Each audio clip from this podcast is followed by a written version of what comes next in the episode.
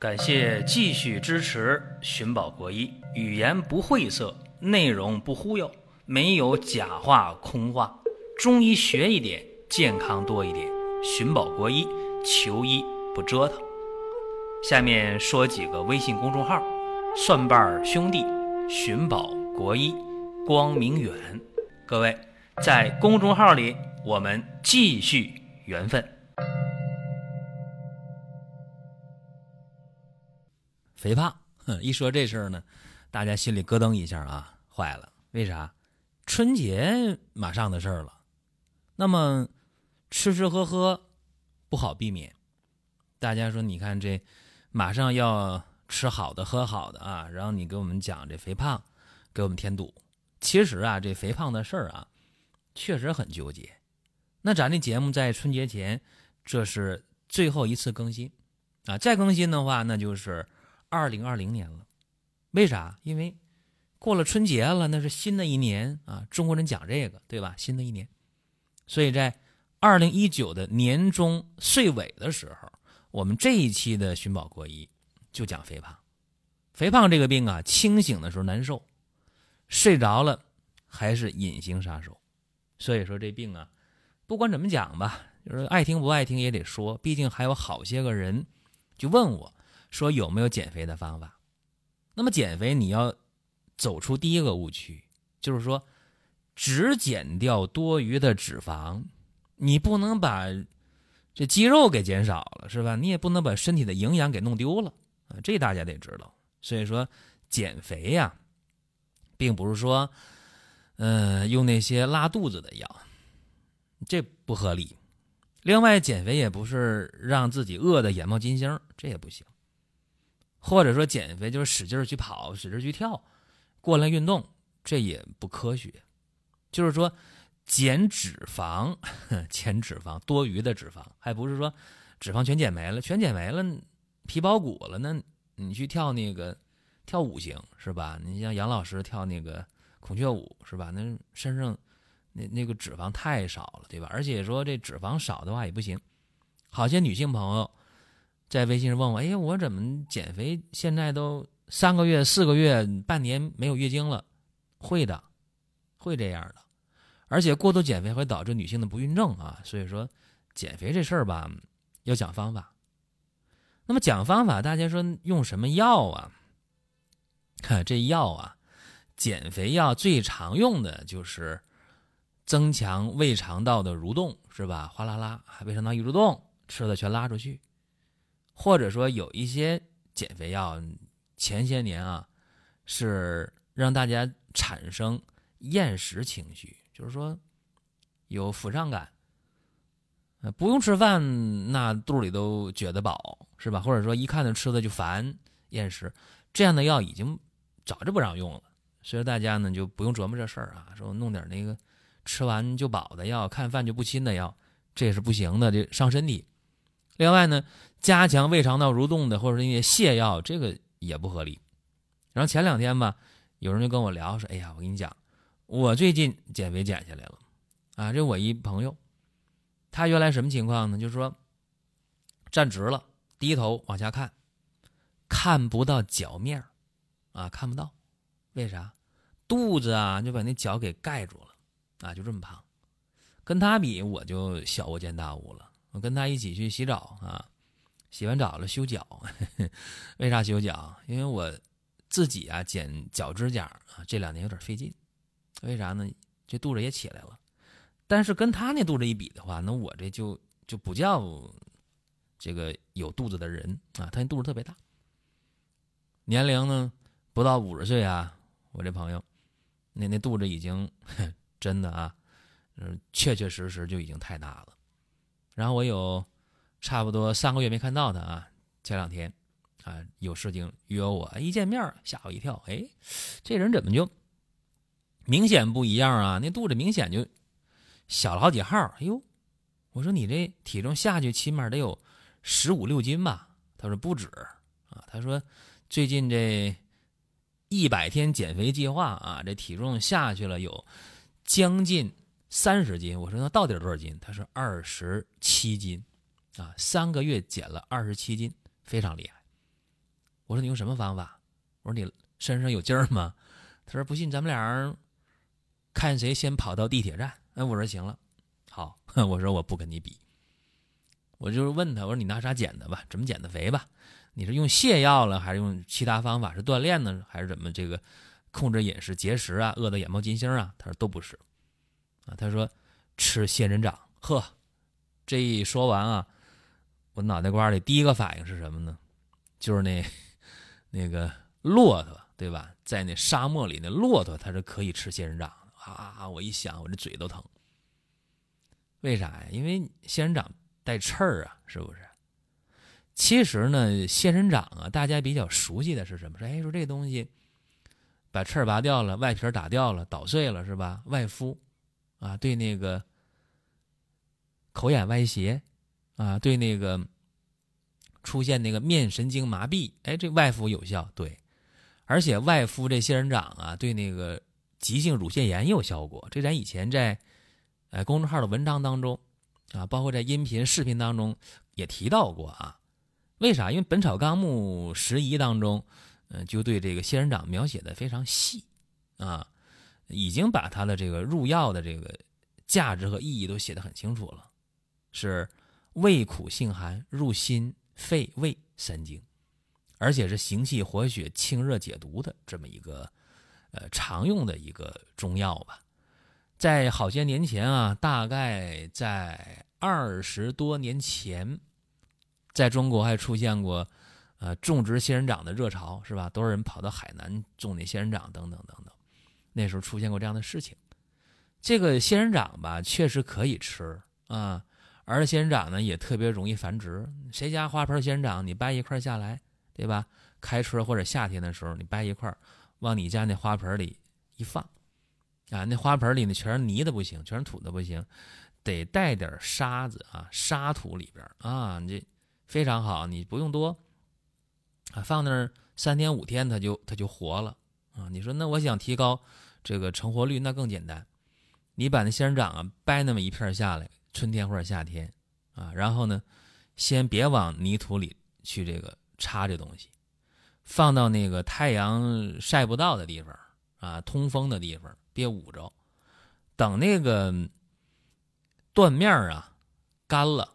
就那掰那个茬啊，干了，哎，你再把它放到那沙土里边，这样的话成活率就更高了。我小时候就弄过这个，我上小学三四年级的时候，去邻居家淘气啊，掰一段仙人掌，哎，回家呢放花盆里了，然后一不小心这花就养了多少年？养了十五六年，就长到了一大盆两米多高，哈，很吓人。这东西特别爱活。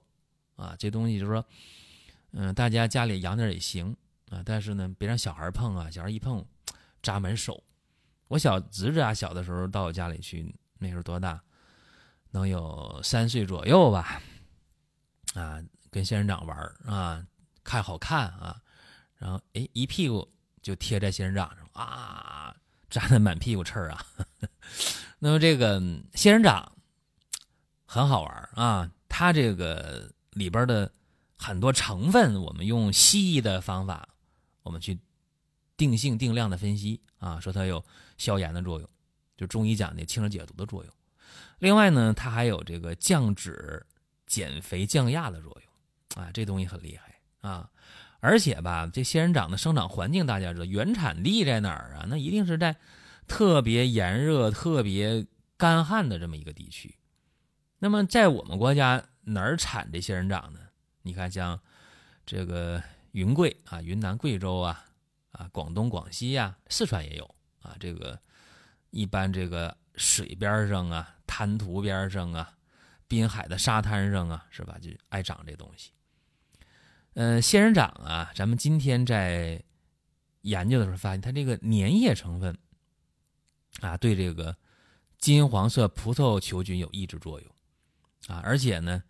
整个的仙人掌吧，嗯，因为它耐旱嘛，对吧？它里边有粘液成分嘛，它的这种呃行气活血的作用就非常好啊，而且有润肠通便的作用啊，还有补中益气的作用啊，这都是不断的分析呀，发现这东西非常好，而且仙人掌呢还能防止脂肪在肠道里吸收啊，抑制呢脂肪在肝脏内合成啊，对抗呢胆固醇在血管壁的沉积。呵，大家一听这好极了，脂肪肝，什么这个动脉硬化，是吧？什么这个肠道的宿便，这都齐了啊，确实。所以仙人掌减肥这有作用。就我这朋友就是，我问他说你怎么怎么用这仙人掌？他给我讲，他说啊，听人讲偏方，那就试呗。反正他减肥这么多年，没少招钱，是吧？钱没少花，没少折腾。健身房，包括那个什么能量餐、营养餐呢？包括什么这个那个啊，这没少试验，甩脂机啥的都都不太灵。他说仙人掌这简单呢。他说我听人讲啊，就呃一顿啊就吃那个巴掌大那么一半啊，半个手掌那么大一块仙人掌就行啊。我说你这太简单了。我说咋吃啊？他说咋吃不行啊。他说仙人掌拿过来打皮拔刺儿啊，然后切片儿啊，我说蘸点那个凉拌酱油就吃。啊，然后每天呢，就就来这么一顿，啊，我说那你吃的话，你体重下去有没有说感觉乏呀、累呀、没劲儿啊，啊，疲惫呀？他说没有，啊，根本没这事儿，啊，我说那你光就凉拌酱油吃啊，凉拌的？他说还能别的呀？啊，他说我就吃腻的话，我就把这仙人掌拔刺儿、削皮儿，然后给它剁碎了，啊，弄个鸡蛋，啊，然后呢。放到锅里煎一下，啊，这也行啊，啊，我说那你能保证每天都吃？他说不一定，有时候想不起来，就两三天吃这么一回，啊，挺好。听他说好啊，我我觉得这我得推广一下，怎么办呢？呃，找我父亲，啊，我父亲有点高血压，但不太高，就是说这高压呢在一百四五吧，低压呢基本正常。我一琢磨，来吧，让他老人家试一下。啊，我说你降压药你也不爱吃，还想不起来，对吧？我说，要不来仙人掌吧？仙人掌能行吗？行不行？试一下呗，对吧？然后呢，我就给他推广经验啊。我说仙人掌你可以凉拌，啊，可以煎鸡蛋，嗯，就就来吧。然后他吃了最近有一个礼拜了，也没发现说哪儿不舒服啊。然后量血压也挺好啊，降压药都没敢停现在，但是说。呃，血压挺稳定，在降压药的作用下，他血压就稳定在，呃，高压是一百二啊，低压呢八十多一点儿，然后感觉到不乏不累。哎，我说那挺好，你就接着吃吧。所以把这个事儿呢，就跟大家分享一下。既然今天这个话题讲到了肥胖，还讲到了这睡觉的时候肥胖要命，那咱就得进行话题的呃下一部分，就说这睡觉的时候这肥胖为什么要命啊？很简单，打呼噜，对吧？叫打鼾，叫鼾症。越说越正规，这还不正规呢。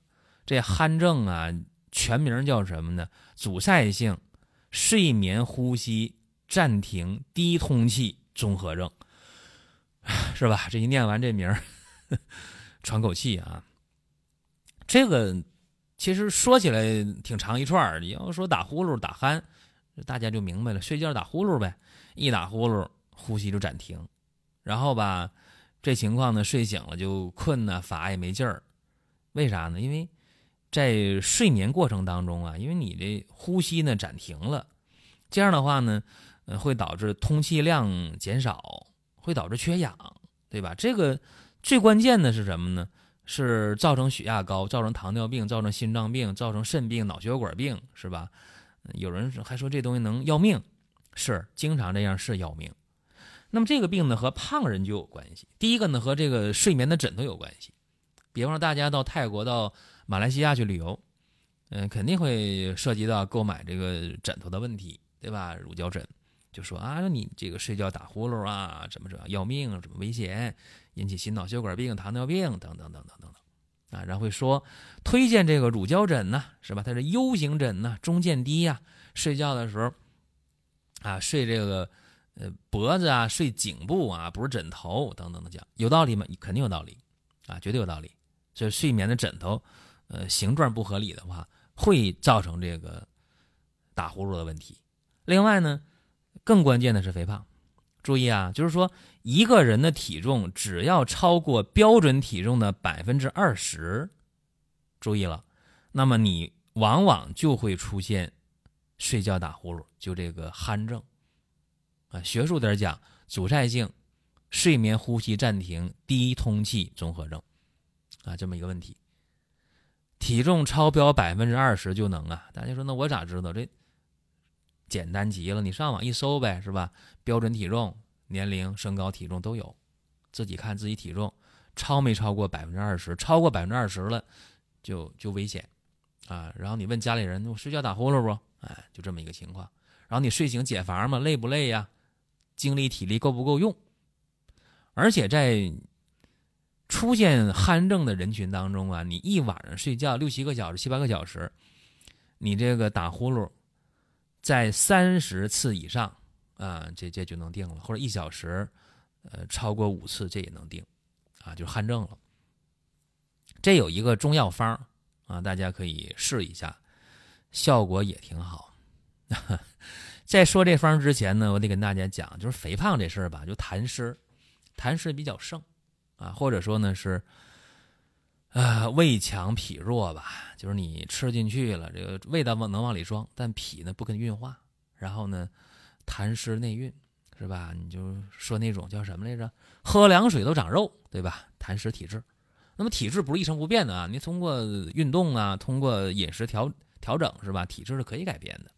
在《伤寒论》当中啊，医生老人家呢，他说呀，身重多眠睡，鼻息必鼾，就是说这事儿吧，胖是吧？那你睡觉的时候你就打呼噜。对吧？那胖不就是痰湿吗？不就是胃强脾弱吗？能吃能喝的，它不吸收不消化呀，变成肥肉了是吧？变成痰湿了。那么这个事儿怎么办？注意了，给大家一个方子啊，一个方法。这个方法呢，大家可以记一下，供参考啊，不见得原方不动。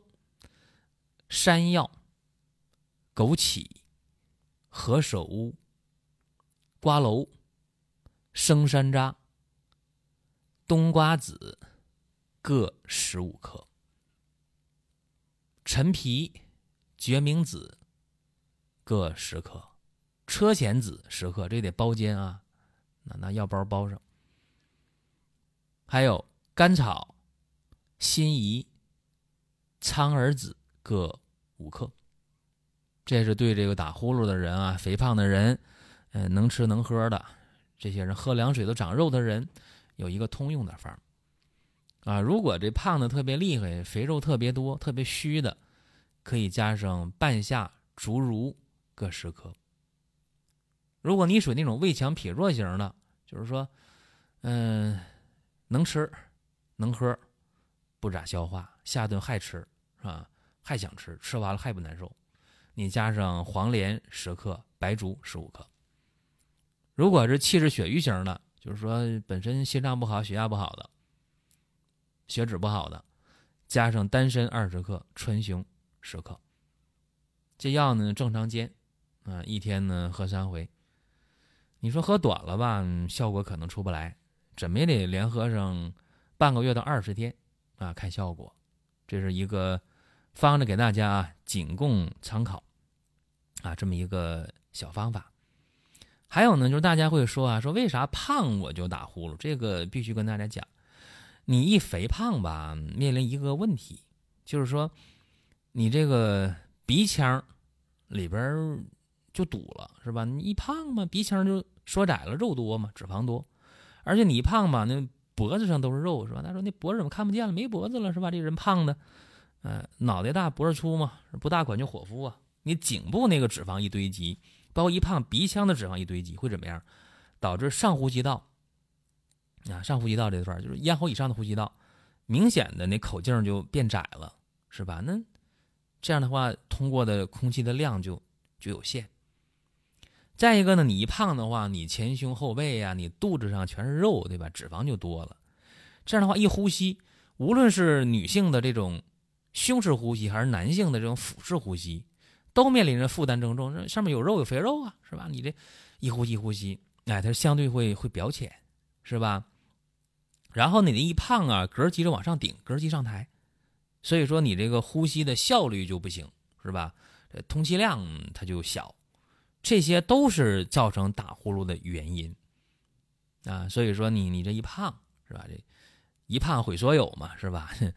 所以说这个在颜值当道的这个这个情况下啊，都讲颜值，这个胖应该不是好事儿。所以这个方呢，给大家提供了一下啊。这个方干啥的呢？是能够补益肝脾肺肾啊，就跟心没没多大关系，肝脾肺肾都管啊。然后还能够行气啊、化痰呐、利水呀，嗯，还能够通鼻窍啊，是吧？就这么一个方嗯，用个十五天到二十天吧，清身健体啊，对这个肥胖造成的这个打呼噜效果还是不错。啊，但是也因人而异吧。大家在吃吃喝喝的过程当中，嗯，还是得得注意啊。这个生活当中的这些细节，还是有道理的。就是说，嗯，要注意量吧，呃，适可而止。让真的出现这些问题了，今天的方法呢，仅供参考。然后大家在听节目过程中呢，可以在公众号。里面留言，或者在音频下方留言都可以。那么春节前呢，就这么一期节目了，也希望大家呢能够春节愉快啊，阖家欢乐，身体健康。咱们再有音频就是二零二零年啊，过了春节之后，我们还会音频更新，嗯，也欢迎大家呢留意收听。好了，各位，下一期呢接着聊。下面说几个微信公众号：蒜瓣兄弟、寻宝国医、光明远。各位在公众号里，我们继续缘分。